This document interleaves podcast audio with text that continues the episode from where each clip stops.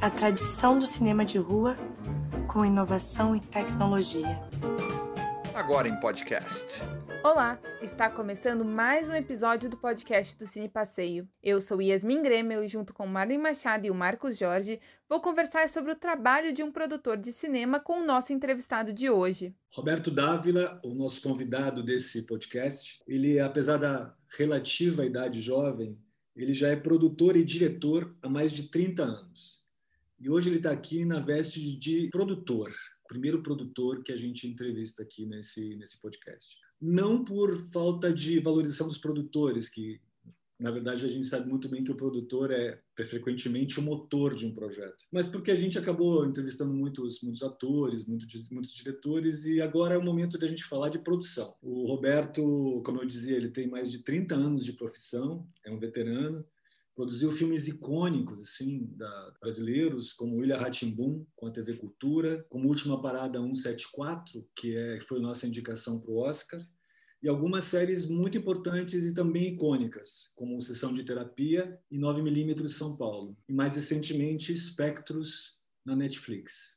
Roberto, é, em geral, quem começa, quando a gente começa nessa profissão, todo mundo quer, quer ser diretor, quer ser roteirista, né? Raramente a gente pensa, ah, eu vou produzir. Como é que você entrou nessa? Como é que você começou? Conta um pouco do seu início na profissão, que eu tenho muita curiosidade.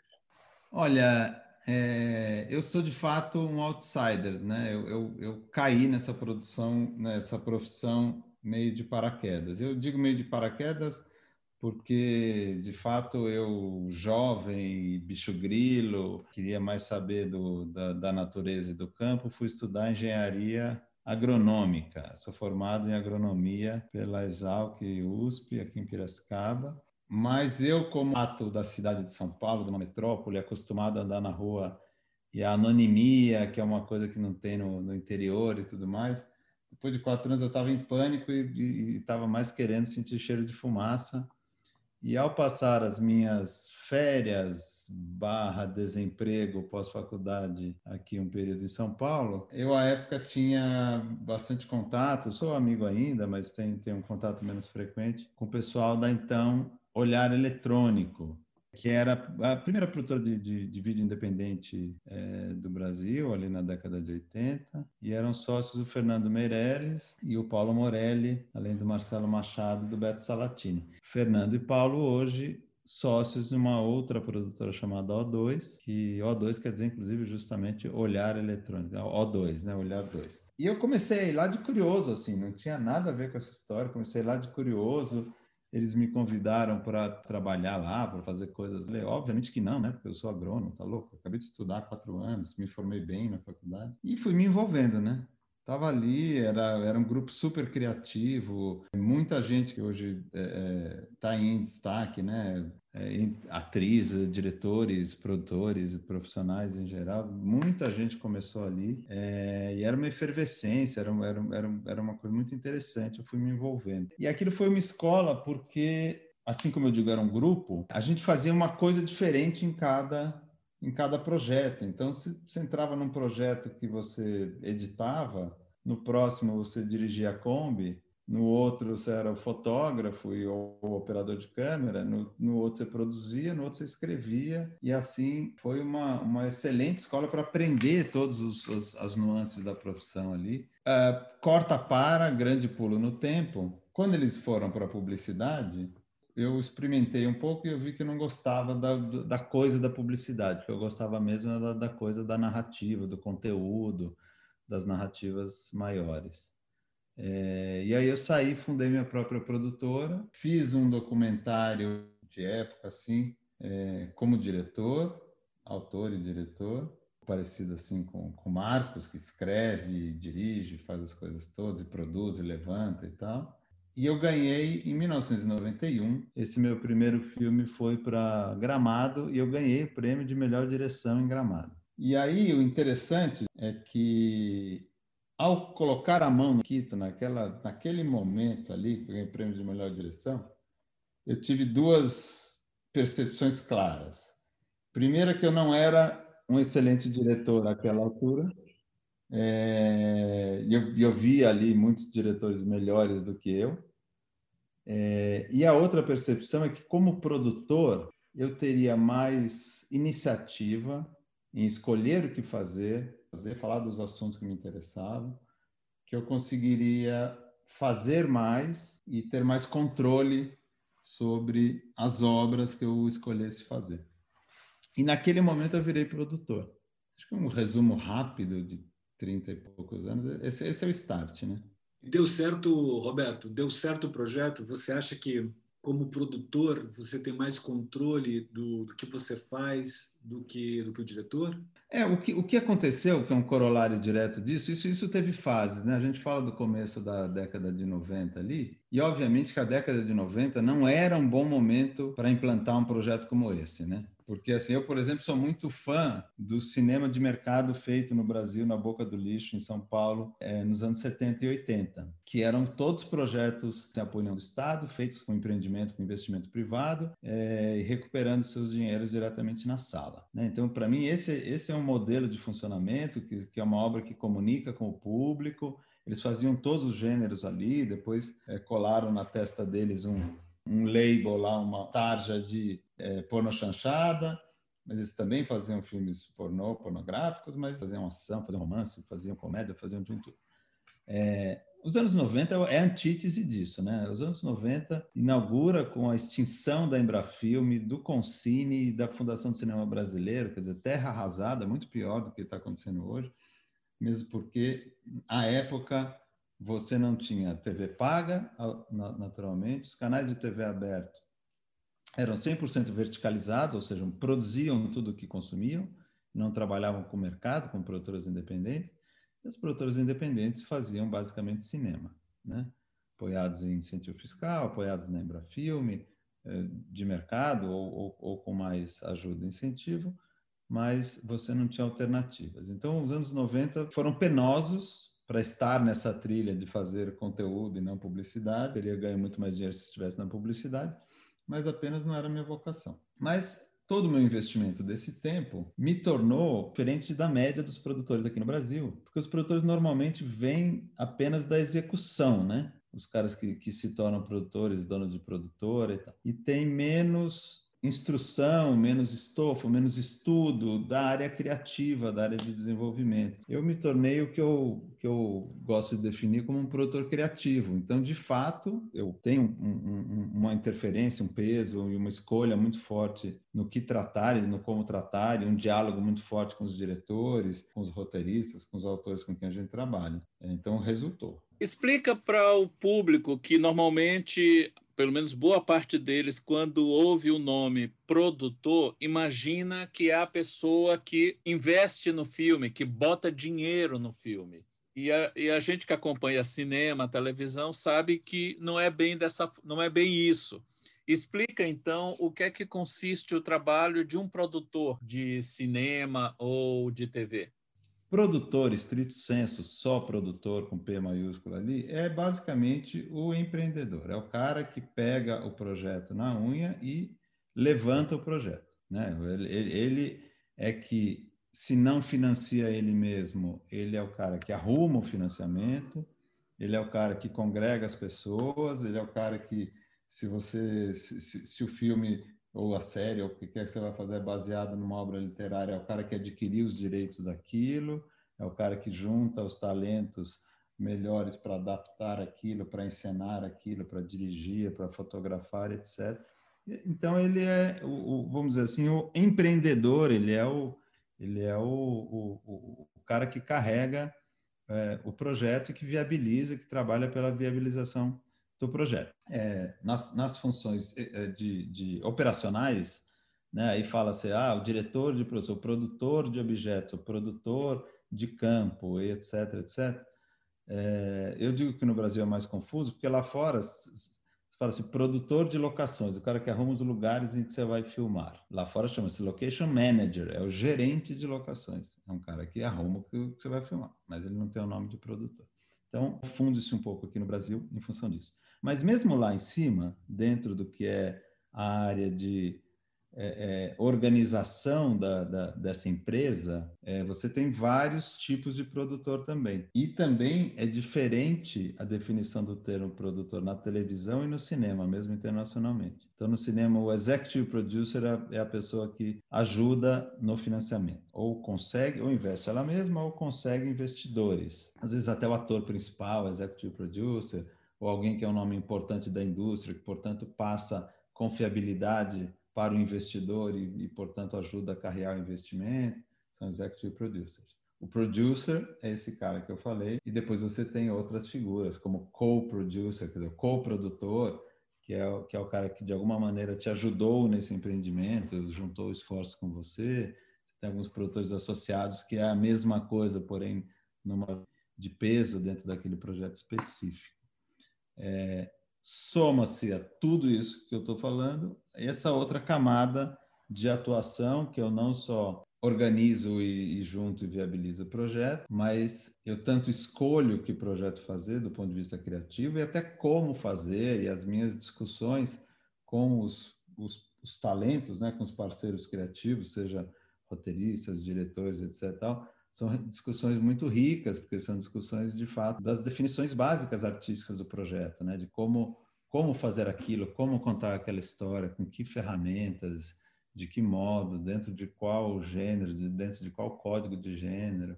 Então, aqui na produtora, eu costumo, na nossa, na, na eu costumo dizer que a gente, mais do que uma empresa produtora, a gente é uma empresa criativa, uma empresa especialista em narrativa.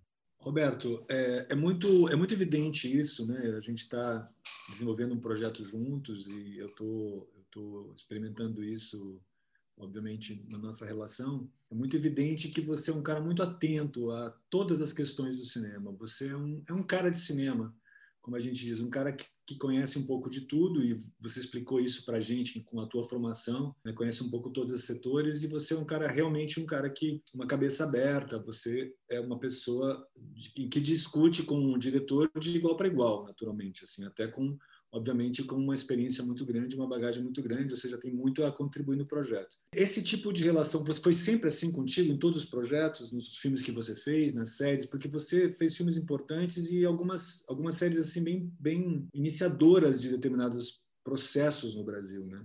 Então eu queria saber se foi sempre assim ou se é uma coisa mais recente.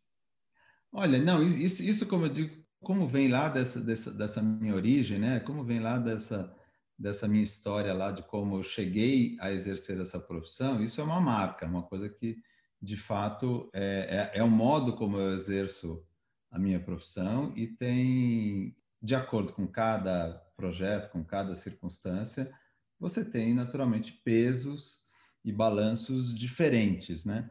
Então, quando, quando é um projeto que é, que é integralmente desenvolvido dentro da produtora, que que eu escolhi o assunto, que eu comprei o livro, eu chamei tal pessoa para convidei para dirigir, etc. Você tem um, um controle é, maior. Sem prejuízo de ter controle, não quer dizer você ser um ditador e tomar as decisões sozinhas. Obviamente que a gente faz uma arte coletiva e não só coletiva porque demanda muitas pessoas, mas porque se enriquece muito com todos os pontos de vista. Então, quando eu ingressei na, na, mais pesadamente na televisão, e, e agora a televisão sucede para a relação com os streams, é, você passa a ter um, um, um sparring do outro lado, vamos dizer. Você tem um cliente, você tem um, um, uma outra pessoa que tem um expertise diferente do seu, mais complementar, também a discutir com você as premissas daquela coisa. Então, é, especialmente se você vai, vai transmitir por televisão, por exemplo, por um canal, seja um canal linear, um canal aberto, aquele executivo ele sabe muito de quem está do outro lado da tela, né? seja como comportamento, como perfil de consumo, como estilo de produto que ele consome, talvez não saiba tanto do artístico, do, do realizar, do como construir aquele produto, mas ele tem muito a, a agregar dentro da discussão desse outro lado. Então a discussão é sempre muito rica. E mais ainda, você, ao ter que defender os seus pontos de vista, você também, como diretor, teve essa experiência inúmeras vezes.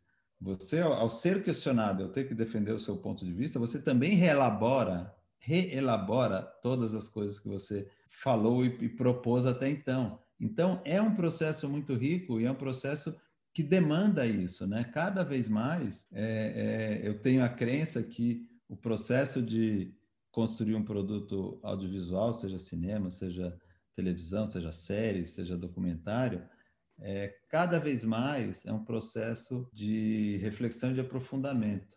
Eu estava hoje numa, numa sala de roteiro que a gente está desenvolvendo, uma, uma, uma série, é, e a gente estava fazendo a revisão da revisão, já em cima de, de escaleta, que já tinha evoluído para outline, que já tinha já vai entrar na fase de roteiro e, e, a, e, a, tônica da nossa conversa é essa. Se você não entende, o roteirista que não entende que a, a natureza de escrever cinema, de escrever audiovisual, é a natureza, é, é o exercício do reescrever, então você está equivocado, você raramente vai, vai, chegar a produtos maduros, porque a, a, natureza do que a gente faz é a natureza de você reescrever, de você escrever de você ter uma, um, uma, análise crítica em cima daquilo, de você repensar aquilo, de você expor aquele material a terceiros, a pessoas não envolvidas, a receber críticas, a reconceber, reescrever, reescrever. Cada produto que a gente faz, senta hoje ali na frente da sua televisão, dá play e se assiste um filme uma hora e meia e depois levanta e vai jantar. Aquela hora e meia, do ponto de vista da desde a concepção à realização, é um processo de anos. Então, para que aquela hora e meia tenha depurado e seja absolutamente madura e precisa nas suas intenções, isso tem que ter uma depuração e tem que ter um amadurecimento que demanda esses anos. Esses anos existem porque, de fato, os processos levam anos, e leva anos para levantar, mas leva anos para filmar, para preparar, para ensaiar, para pós-produzir, para finalizar, para escrever, tudo leva tempo, mas demanda esse tempo. Esse aspecto, esse aspecto da, do amadurecimento, da, como eu diria, do, da depuração de uma história, da, do seu aprofund... quando a gente aprofunda uma história, isso leva anos, é uma das coisas mais fascinantes que tem no cinema, assim, pelo menos para mim é eu, eu sou fascinado por esse processo quando a gente mergulha na história e vai realmente entendê-la em profundidade. É, é, algo que sempre me fascinou. E o diálogo com pessoas, com, com equipe, né? o cinema é realmente uma arte coletiva, porque esse diálogo com a equipe, e o produtor é, sem dúvida, um parceiro fundamental e absolutamente imprescindível desse processo, é muito rico mesmo, é uma relação, inclusive, muito rica. Né? Conta para gente alguma, alguma qual foi o seu projeto mais difícil? Agora eu fiquei pensando, você falar de anos tal, né? E, e qual foi o seu projeto mais difícil que você destacaria assim? O que foi mais complicado de levantar e de colocar na tela? Cara, é, com, esse, com esse tempo de profissão, tem, tem, tem, tem muitos, muitos, muitos projetos e, e cada um tem suas dificuldades é, particulares, né? Tem projetos que, que ficaram 13 anos em desenvolvimento até virar uma série e terminar na, na, na, Netflix. Então, esse eu diria que é um projeto que foi talvez complicado nessa fase de você levantar o projeto. Mas tem de tudo. Eu fiz uma coprodução uma vez, cinco países, é, filmado em Medellín, na Colômbia, um filme chamado Rosário Tijeras. É, é um filme coprodução México, Brasil, Argentina, Colômbia e França. Ele é filmado 10 semanas em Medellín. A gente filmou ali na favela que chama 13, que Medellín é uma cidade num vale, assim, um vale muito bonito, da, da primavera eterna que eles chamam, com uma temperatura amena e muito bonito. E, e, e assim, uma cidade, um vale comprido, a cidade deitada no vale, e lá na ponta você tem uma coroa fazendo é, é, é, o fechamento desse vale, que é uma coroa de montanhas assim, e ali tudo é favela.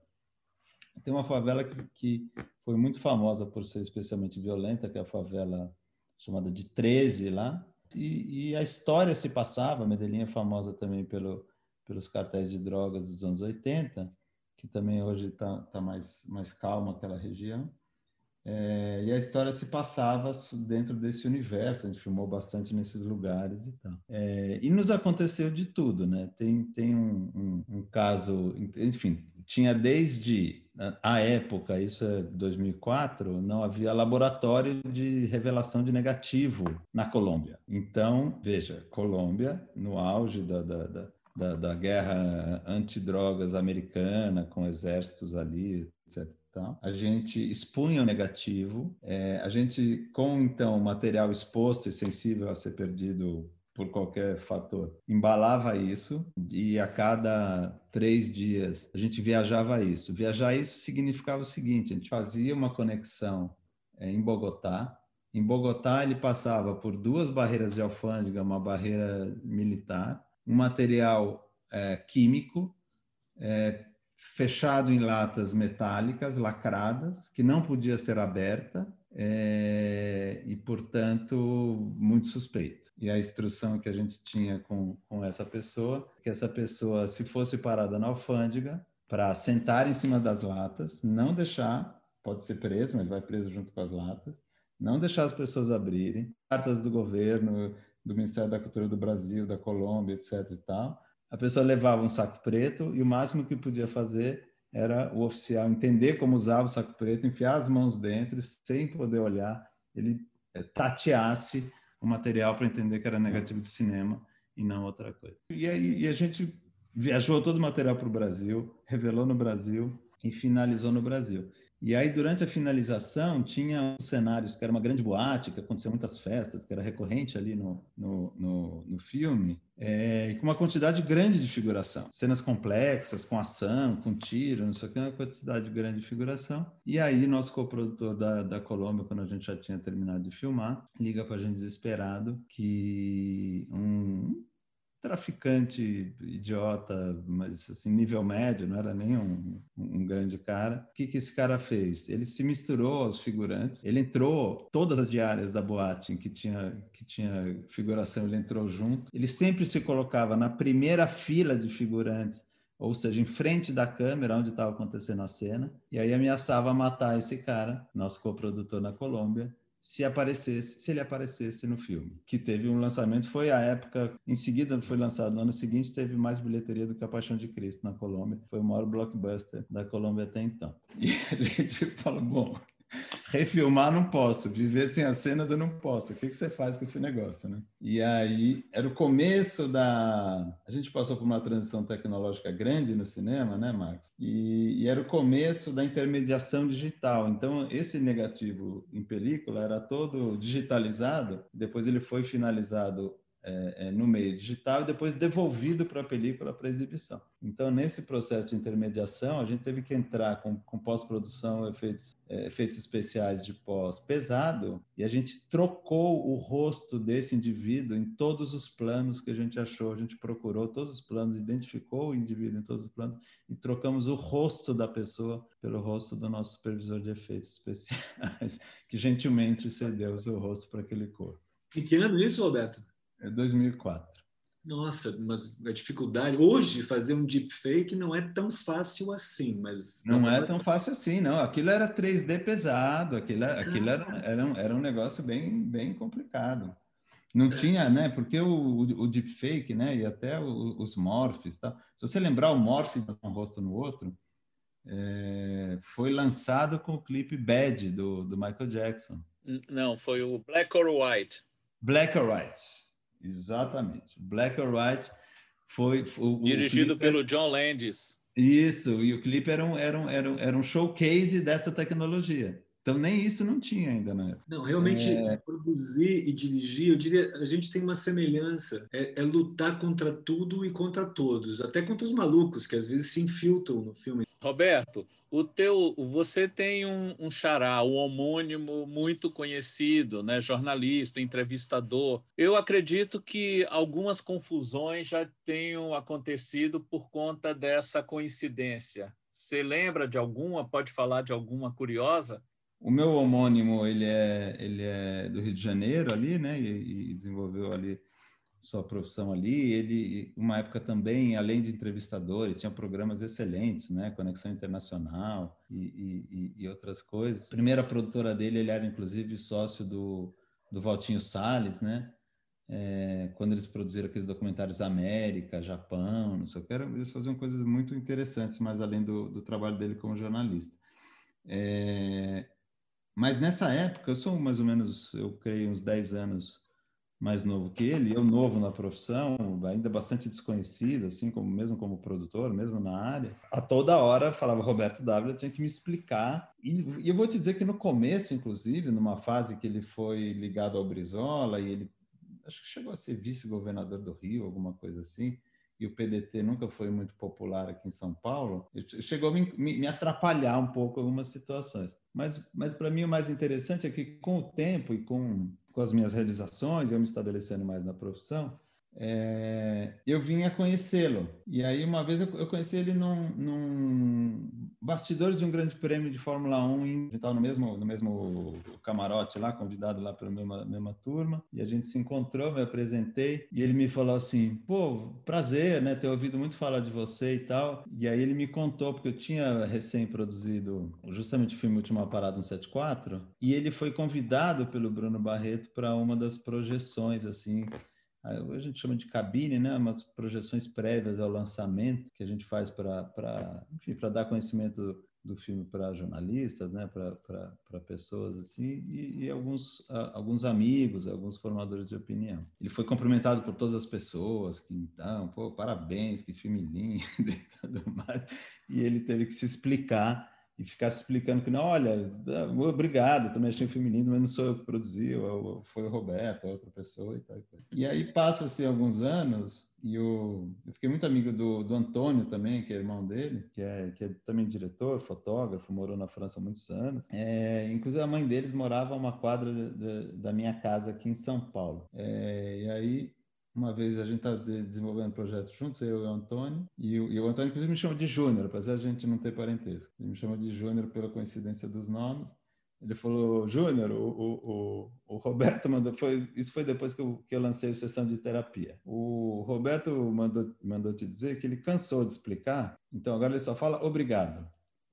As pessoas ligam para ele e falam, parabéns pela sessão de terapia, incrível. Ele fala, ah, muito obrigado. E só isso. Falei, tá bom. Deixa assim, deixa estar que tá bem. É, Roberto, você produziu a série Em Terapia, né, exibida no GNT com o Celton Mello. Essa série, na realidade, é uma série, se não me engano, israelense, que teve adaptação para vários países do mundo. Como é que foi a negociação para trazer essa série para o Brasil? Você negociou com os detetores americanos, com os detetores originais dessa série? Como é que foi esse processo? Olha, é, é aqui no Brasil a gente chama a série de sessão de terapia, né? É. Sessão de terapia. A gente está, inclusive, para lançar é, é, em breve, que é a nossa quinta temporada. Produzimos no ano passado, ainda durante a pandemia e vamos lançar é, uma série de novos 35 episódios. Essa, essa, essa série eu acho que exemplifica um pouco do que a gente vem conversando, né, sobre você que fazer e, e, e procurar uh, a viabilização daquilo. É, eu conheci a série como espectador, primeiro a série americana, e aí soube depois que existia a original, que é israelense, e fui ver a israelense. E, e, a gente viaja muito né, internacionalmente, tanto para as coisas de coprodução, quanto para as, para, para as feiras que existem ao redor no mundo de conteúdo de televisão, de conteúdo de cinema, uh, festivais, etc. Né? Antes, antes da gente ter que ficar trancado em casa, era, eram frequentes cinco, seis viagens internacionais, pelo menos por ano, para isso. Então, numa dessas feiras, eu localizei e, e os, os, os, autores, a distribuidora desses direitos, de fato, que é a Dori Media, que representa o autor original, o autor original Hagai Levi. E o Hagai Levi depois licenciou para os Estados Unidos, para a HBO, e, e, e, participou ali do desenvolvimento. O Rodrigo Garcia, é, filho do Gabriel Garcia Marques, aqui capitaneou a versão americana. É, e foi de fato licenciado para acho que outros 15 países. É, e comprei aqueles direitos, a possibilidade de fazer a série, trouxe para o Brasil pus ali dentro do meu, do meu embornal e fui para a rua tentar vender. E é uma série dificílima, quase impossível de vender. Porque você chega em qualquer canal de televisão e fala: ah, é uma série que são só duas pessoas numa sala conversando, ponto. Eu não ilustro, eu não corto para fora, eu não mostro nenhuma cena de ação e isso e aquilo. E o cara olha para sua cara e fala: aham, não, né? Isso aí não vai dar audiência, não tem a menor chance desse negócio dar certo. E aí fiquei um tempo tentando a viabilização E chegou um momento no tempo, que isso foi 2012, eu estava trabalhando bastante com o canal GNT, eu tenho uma parceria extensa com eles, eu fazia bastante é, produtos de não ficção lá, reality shows, vários, é, e outras, outro tipo de programa que a gente fazia lá. E elas estavam numa transição, querendo sofisticar um pouco a programação e passando a fazer mais dramaturgia. É, e procuravam um produto para um, um, canal que era coalhado de não ficção. Se ela fizesse uma série de episódios semanais de meia hora, quer dizer, meia hora a cada semana, numa grade totalmente lotada de não ficção até então, é, a própria percepção de que o canal né, passou a fazer é, é, dramaturgia seria muito difícil passar essa impressão para o seu público. Então, foi quando casou a intenção de fazer uma dramaturgia com mais peso nesse canal, somado com essa percepção de, ó, estamos entrando para valer, porque é uma série que na exibição linear, ela é diária, né? Ela tem uma estrutura de paci um paciente na segunda-feira, outro na terça, outro na quarta, outro na quinta, na sexta-feira, esse terapeuta que atendeu todos os pacientes vai na sua própria supervisão e vira ele paciente. E repete-se essa estrutura semana após semana. Você vê de volta o paciente da segunda, vê de volta o paciente da terça. Então, você pode acompanhar verticalmente como horizontalmente a série.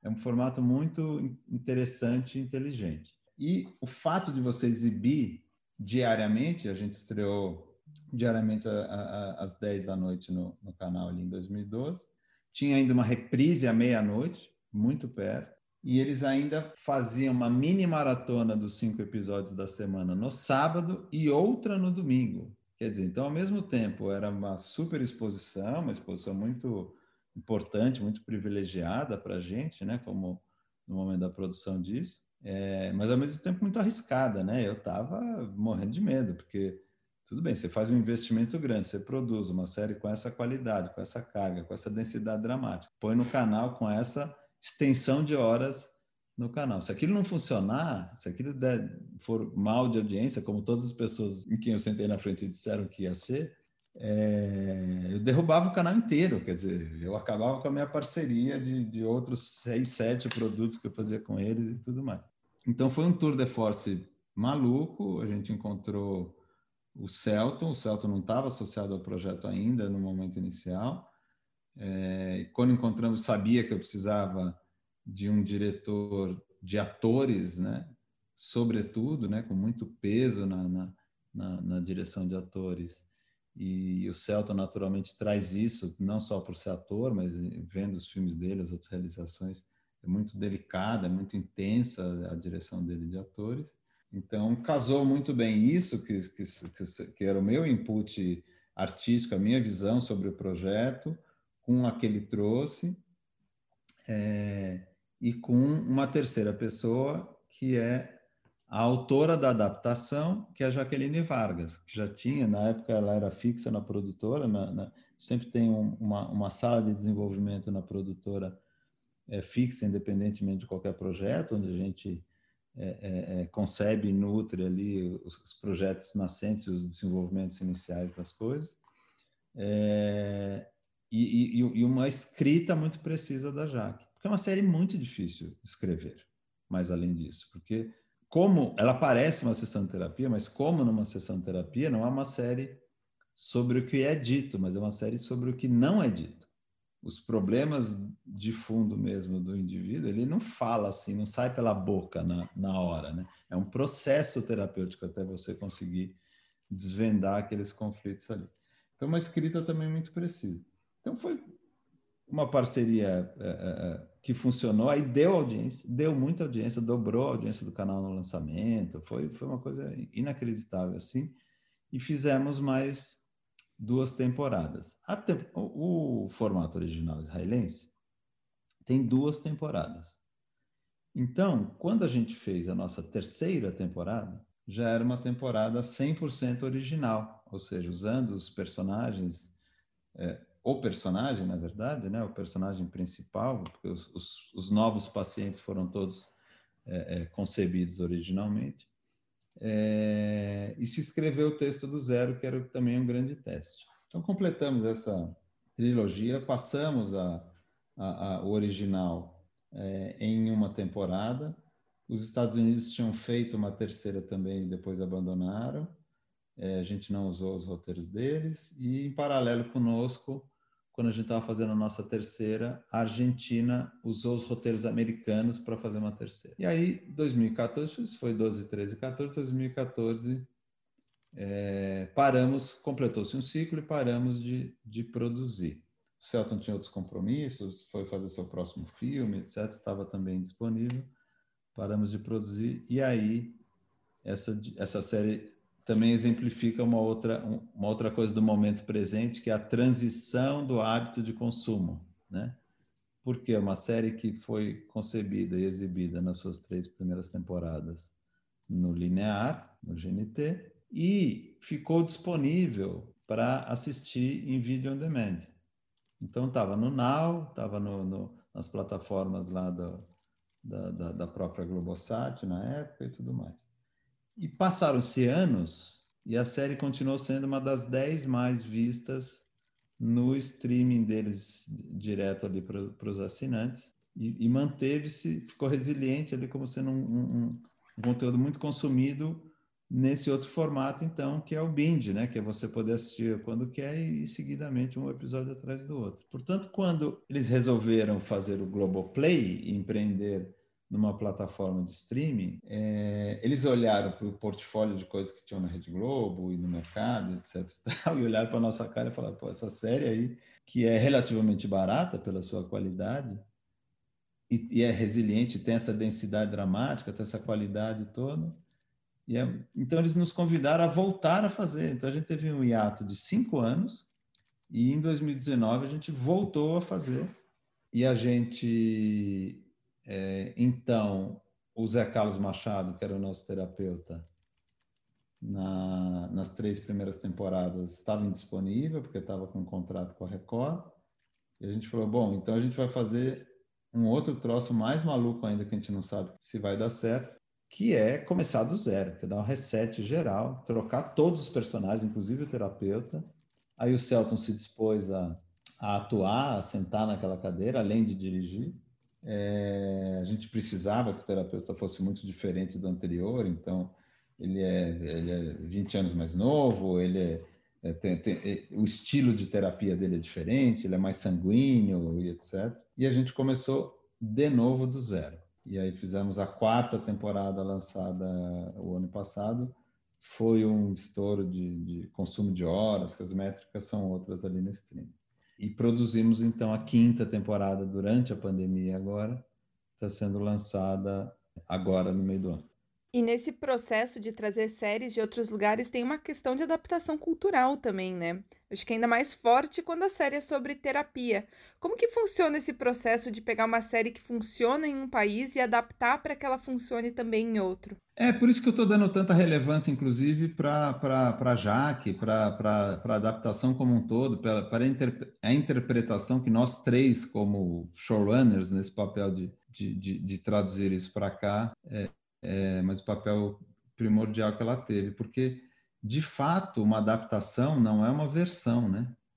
Você não traduz aqueles roteiros, por mais que você é, aproveite os personagens que eles sugeriram e a linha principal de história, etc. Tal, você tem que fazer uma adaptação cultural, quer dizer, esses, esses personagens têm que se mexer e falar na tela como se mexem, como se falam brasileiros e não israelenses eu conheço vários, eu inclusive fui sócio de israelense há alguns anos, é, eles são opostos do que o Brasil, do que, do que os brasileiros. Os brasileiros, em geral, são pessoas que não confrontam, que não falam na cara as coisas. E o israelense, ele fala na cara. Esse meu sócio, eu tive, eu tive uma empresa de efeitos visuais com ele. Ele um dia virou para mim aqui no Brasil e falou assim: é, a gente tinha uma empresa aqui, tinha uma empresa no Canadá.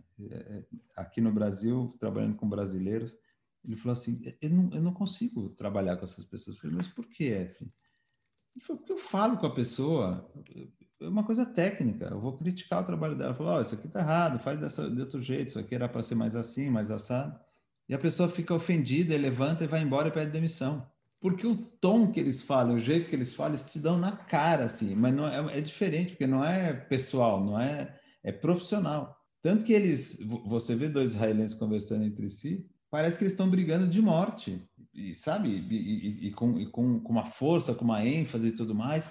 E não, e é assim, e não. É.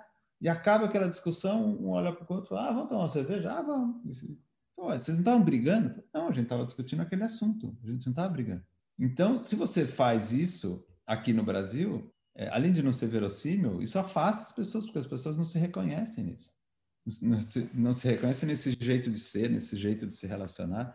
Então, de fato, uma adaptação é uma adaptação cultural profunda. Você reescreve aquela história e aqueles dramas como, como aconteceria se passando no Brasil. É, e, nesse caso, tem a, a, a, outra camada, que é, de fato, a psicanálise, e é, e é, de fato, você não cometer erros tecnicamente ali dentro do que é a psicanálise, até porque já é uma série difícil, né, de você acertar o tom exato e tal. O que você ainda não quer é você ter é, é, a comunidade que faz terapia contra você. E nesse aspecto a gente tem também consultorias. A própria Jaque ao longo dos anos passou a, fazer curso de formação de psicanálise.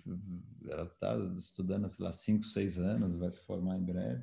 Mas depois das primeiras temporadas, a gente teve muitos, muitos relatos de psicanalistas, não só elogiando a série, mas muitos relatos de pessoas que vieram a fazer terapia por causa da série, que não sabiam que era terapia, que achavam que era coisa de maluco, que isso, que aquilo, e que entenderam a questão do acolhimento, que entenderam a questão da escuta, que procuraram terapia a partir disso. Eu tenho até um relato pessoal, porque minha sogra é, é terapeuta, é, e ela teve casos que a pessoa sentou na frente dela e falou: Sabe aquela série Sessão Terapia? Ela falou: Hã? Pois é, eu, eu, vi, eu achei que eu, que eu devia fazer isso, porque não sei o que, não sei o que. Então, o Celton, o Celton fala frequentemente que, que é mais do que uma série, que é uma missão essa série, né? Porque de fato eu acho que que, que, acaba tendo também esse, essa, essa, coisa além do entretenimento, que é dar, dar, é, ajudar as pessoas ou abrir os olhos e abrir espaço para esse assunto. Roberto, é, você contando essas histórias, assim, eu acho que uma das características mais claras assim dos produtores, talvez a principal que eu os classificaria com uma palavra, eu diria que eles são pessoas corajosas, porque é, a gente não destacou isso, mas o produtor é também o responsável geral por um set. Ele é o cara que coloca, você falou, é um é empreendedor, né? Mas ele é também o responsável por todo mundo tudo aquilo que acontece no set e, e, e, a gente frequenta, pode facilmente colocar isso em termos econômicos também, explode na mão do produtor, né? Então, eu sempre tive uma admiração muito grande por, pelos grandes produtores pela tranquilidade em geral que eles lidam com isso, porque o set é uma coisa muito insegura, muito instável, tudo pode acontecer, né? E ele é assustador de certa forma, porque o risco que se corre o tempo todo num filme, o risco de estourar o orçamento, de acontecer situações complicadas é enorme, especialmente no Brasil, que a gente trabalha com orçamentos muito apertados, né? Então eu diria que os produtores são corajosos como é que você lida com isso, com esse risco tão grande na profissão? Assim? É, o, o, o, Brasil tem suas particularidades também nesse quesito, né? Porque de fato, de fato, eu acho que você definiu bem. Não é uma coisa que a gente sempre fala ou fica ou fica externando isso, mas é isso mesmo, né? Porque mais além de você ter arregimentado todo mundo, né, e, e ter tido esse papel de montar o um negócio, você como empresário é, né? Está dentro da sua empresa, você é responsável civilmente, você é responsável criminalmente. Se tem um acidente, você é responsabilizado. Se você não entrega o filme, você é, responsável, você é responsabilizado pelo valor integral do orçamento daquele filme, do qual você, como remuneração, fica só com uma fração. Se acontecem intempéries e, e, e, e você e você está lá no, no, no, meio do Pantanal filmando um longa-metragem Corumbá, se a câmera cair de cima do caminhão e se espatifar e você não conseguir continuar filmando, isso me aconteceu, tá? Na, na, na sessão, coisas difíceis que aconteceram durante a vida. E se você não entregar por causa disso, o problema é seu, mas além do custo da câmera. Quem vai ter que pagar a câmera, se, se não tiver feito seguro, ou se o seguro achar que aquilo foi um acidente normal de trabalho, tudo bem. Mas se você parou de filmar porque você não tem câmera e você não entregar o filme, de fato você é o responsável. Então, como eu lido? Eu, eu, lido como a gente lida, né? Com muita. Primeiro, tentando fazer tudo certo, né? o máximo possível. E depois, é, com, muita, com muita fé, com muita confiança, com muita é, é, honestidade no sentido de tratar todo mundo bem e olhar todo mundo no olho e, e, e ser claro com todo mundo, de modo a que você diminua ao máximo possível os mal entendidos e os conflitos. Assim, no, no fundo, é, é, a nossa profissão, aliás, tem muito a ver com a psicanálise, que era o nosso assunto anterior, tem de fato, porque uma grande parte da profissão é você é, gerenciar as pessoas, esse coletivo de pessoas. Imagina que um filme é, é uma empresa com departamentos, com centenas de pessoas trabalhando em, em coordenação, só que é, um, é uma empresa temporária, uma empresa que você junta pessoas que muitas vezes nunca se viram, que tem que trabalhar em coordenação e sincronizadamente para aquilo dar certo, só tem um jeito e uma, e uma sincronia para dar certo, e que eventualmente não vai bater o santo, etc. É, é, e é engraçado, porque eu, eu, gosto muito de filmes que, que viajam, né? Filmes que faz, você faz fora da sua sede, porque você tem uma outra relação, assim, dentro da equipe, você tem uma imersão, todos acabam morando juntos, vivendo junto e comendo junto, e etc. É, mas tem, tem uma característica que é interessante, que é uma característica de grupo, é uma coisa praticamente psicanalítica, assim, é meio Big Brother, porque tem uma métrica muito precisa. Chega na terceira semana de filmagem, as pessoas começam a brigar entre si. Começam a brigar. Aí a pessoa vem para você e fala: Ele me olhou! Ele te olhou? É, ele me olhou! Ele me olha daquele jeito. Nossa. Não, mas a, a comida atrasou meia hora. Nossa, a comida atrasou meia hora. É, atrasou meia hora, assim não dá. E se você não souber que isso é parte do ciclo da convivência daquele grupo fechado por aquele período, você pode achar que você tem um problema, que você pode entrar numa crise, você pode comprar uma crise maior do que ela é, e tudo pode desandar, você pode até perder o filme. E passa da terceira semana, e isso passa. E na quarta semana, se é um filme de cinco semanas, na quarta semana as pessoas começam já a ficar nostálgicas, na, sexta, na quinta semana, tem casamento. Tem casamento, tem divórcio e tem casamento. É matemático. Então, também essa coisa de você olhar no olho ser, e ser honesto com seus colaboradores e jogar sempre aberto, e isso também, também gera nas pessoas uma confiança de que, de fato, você as escuta e está fazendo é, é, a coisa certa pelo bem daquela coletividade, ajuda muito a mitigar qualquer tipo de, de risco inerente ali. Aí os outros riscos externos são coisas que, obviamente, tem, você tem os, os, os mecanismos lá, seguros de produção, coisas que o valha, mas são coisas imponderáveis, são, são riscos é, é, que você corre sendo empresário no Brasil, com as particularidades na nossa área, mas que é, mas que é de fato muito difícil. Essa é uma coisa que você tem que ter é, é muita convicção e ter muita certeza do porquê você está fazendo essa profissão, para você exercer essa profissão é, aqui no Brasil. Mas, resumindo, vale a pena? Por quê? Porque eu ia te pedir para você fazer, é, dar uma dica para o nosso público. Tem muita gente que está iniciando no cinema, que ouve o nosso, nosso podcast. Eu queria que você desse uma dica de como. Primeiro, se vale a pena, porque pode parecer tão, né, tão pesado, mas é óbvio que criar algo que antes não existia essa sensação de colocar um filme na tela, criar um universo que antes não existia, é uma sensação extraordinária que um diretor e um produtor sentem e que paga tudo isso, todos esses perrengues. Eu, eu adianto já do meu lado, imagino que você vai dizer o mesmo, porque você é um cara que está há 30 anos fazendo isso. Mas, sobretudo, como, como alguém que está começando inicia e pensa assim, eu vou ser produtor, como é que eu faço? Olha, é, eu, eu, eu, te diria, eu te diria que é o seguinte, é, eu te contei a história de como eu comecei lá, mas tem um fato anterior que é assim: eu, eu sempre fui muito tímido. E na minha adolescência, eu andava sozinho, eu ia sozinho ao cinema.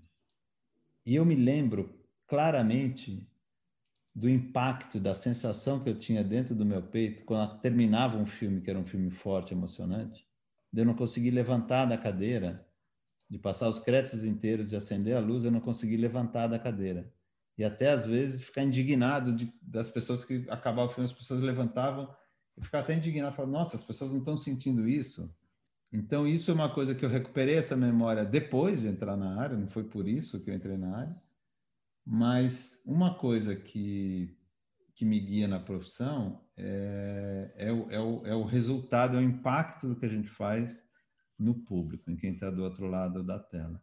Eu não faço isso é, apenas para ganhar dinheiro, eu vivo disso hoje, obviamente. Eu não faço isso primariamente para ganhar dinheiro, não faço isso por ego, não faço isso por fama, não faço isso. Aliás, se eu tivesse ficado na agronomia, eu, eu estaria melhor de vida, teria mais, mais bens, mais dinheiro, mais patrimônio.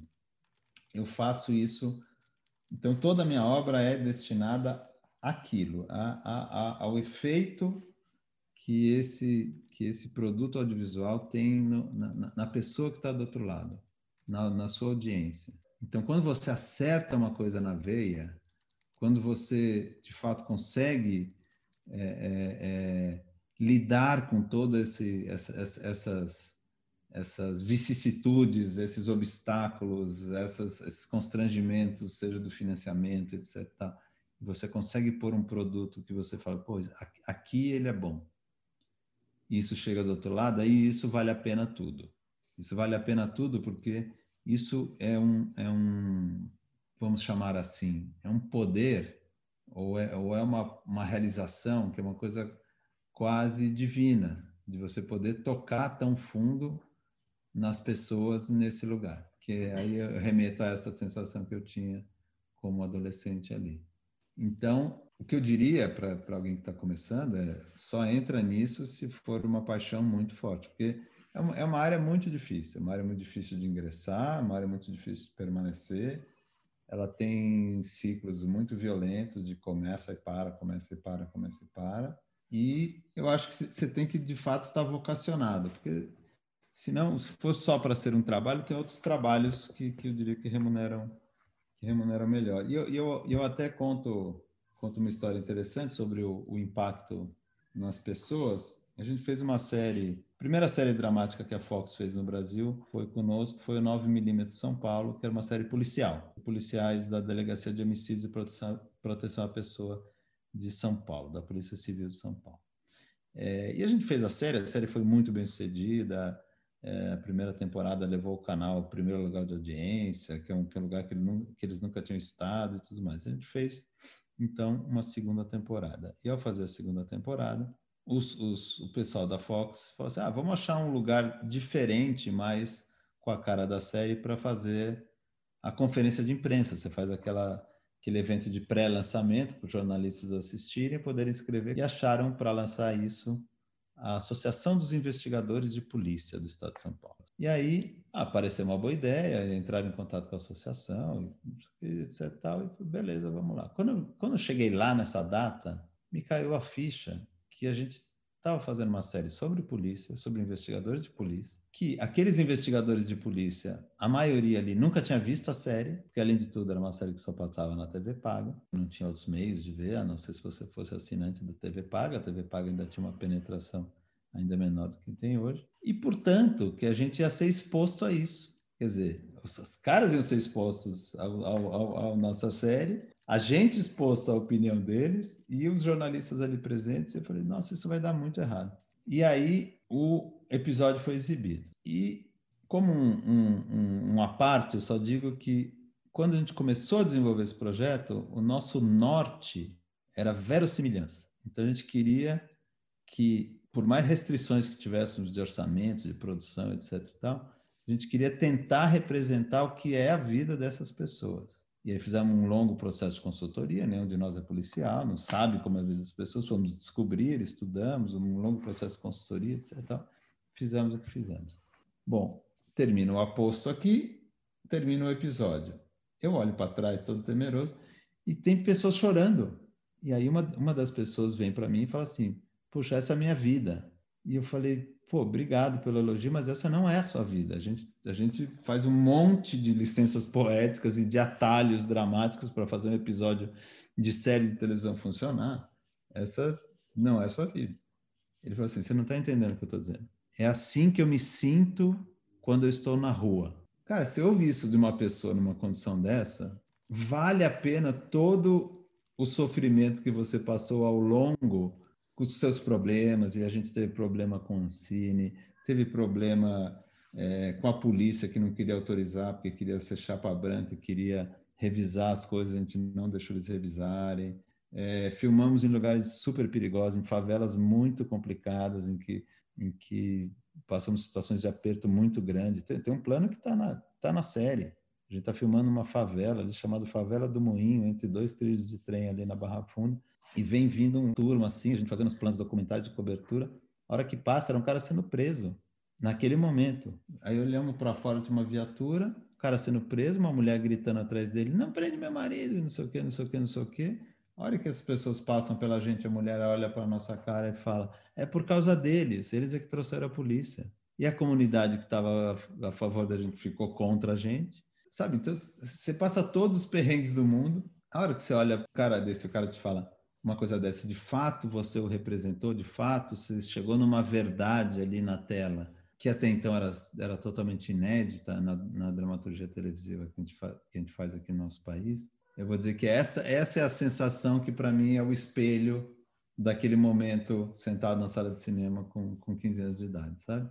E aí, e aí vale a pena. Aí você fala assim, não, tá bom, eu vou fazer isso mais um tempo. Roberto, eu tenho uma pergunta para ti. Você produziu para cinema, produziu para TV aberta, TV fechada, streaming tem muita diferença no trabalho do produtor nessas diferentes plataformas? Tem muita diferença mesmo. Tem muita diferença. É, primeiro, por definição, a gente começou a falar disso quando a gente falou da função do produtor ali. E, por exemplo, o chamado produtor executivo, né, o executive producer, que no cinema só tem aquela função de auxiliar o financiamento, mas não se envolve na realização. É, na televisão, o produtor executivo é de fato a cabeça do projeto. Né? Via de regra, uma série tem vários diretores diferentes e o produtor executivo é o cara que normalmente ligado à área criativa é o cara que lá fora eles apelidaram de showrunner, né? Que eu chamo de gerente, né? O encarregado da obra. É o mestre de obras que faz uh, o prédio subir. É, então, um cara que controla é, criativamente, que interage com a sala, via de regra, muitos deles são escritores, são os autores, criadores da série eles mesmos e tal. Então, tem, tem, tem sim diferenças marcantes e marcadas, mas mais importante do que isso, tem diferenças fundamentais de narrativa, né? É, o jeito que você faz, escreve, desenvolve, concebe os personagens, é, para uma série de seis episódios, por exemplo, é muito diferente do que, do que você faz para um longa-metragem. É muito diferente do, de uma série é, é, é procedural de três episódios, como é muito diferente de uma novela, todos são produtos audiovisuais. É, as competências são diferentes, a métrica, o jeito de construir o produto. Essa, para mim, essa é a minha obsessão pessoal é entender os formatos narrativos e é estudar, estudar, estudar, estudar e dominar esses formatos narrativos e ser eficiente nos vários formatos. Por, por exemplo, ali no Sessão Terapia, teve que aprender a fazer Sessão Terapia. É uma série de episódios é, de 20, 25 minutos, aproximadamente, varia um pouco, é, mas não é igual uma série de meia hora de comédia. A métrica é diferente. E apesar de parecer um, um, teatro, duas pessoas falando entre si, não é um teatro, é um episódio de televisão. O desenvolvimento em atos, as viradas dramáticas internas do episódio, a narrativa visual, quando a câmera se aproxima, quando tensiona, quando de, de, destensiona, tudo isso tem uma, uma precisão e uma medida milimétrica e muito estudada para que isso funcione. Então, é, de fato, é diferente, cinema e televisão tem, obviamente, suas semelhanças, a, a, a parte técnica, a fotografia, toda, todos nós compartilhamos das, das, das mesmas coisas, é, mas se você não entender fundamentalmente como é o funcionamento de cada um desses produtos, é, você não consegue fazer um produto que chegue nisso que a gente está falando, que é o grau de maturidade, portanto, ele ser a quintessência de alguma coisa, e, portanto, ele ter essa eficácia é, é, é, ao, ao impressionar o seu público. A gente ali na produtora estuda muito. Se você olhar o nosso portfólio ali, como eu falei, a gente faz não ficção, que são outras competências, outra métrica, outra narrativa. É, cada coisa é muito diferente, cada coisa você precisa estudar profundamente para entender o funcionamento daquilo, para depois conseguir traduzir aquele funcionamento na prática em, em, em coisas que se comunicam com o público do outro lado. Roberto, tá, muito obrigado pelo tempo que você nos concedeu. Foi uma conversa realmente muito, muito, muito bacana. É, parabéns, cara. Parabéns. Assim, é uma delícia estar aqui contigo. No episódio de hoje, nós conversamos com o Renato Ávila sobre o trabalho e os desafios de ser um produtor de cinema. Esse episódio fica por aqui. Até o próximo podcast do Cine Passeio. Cine Passeio uma iniciativa que integra o programa Rosto da Cidade. Prefeitura de Curitiba.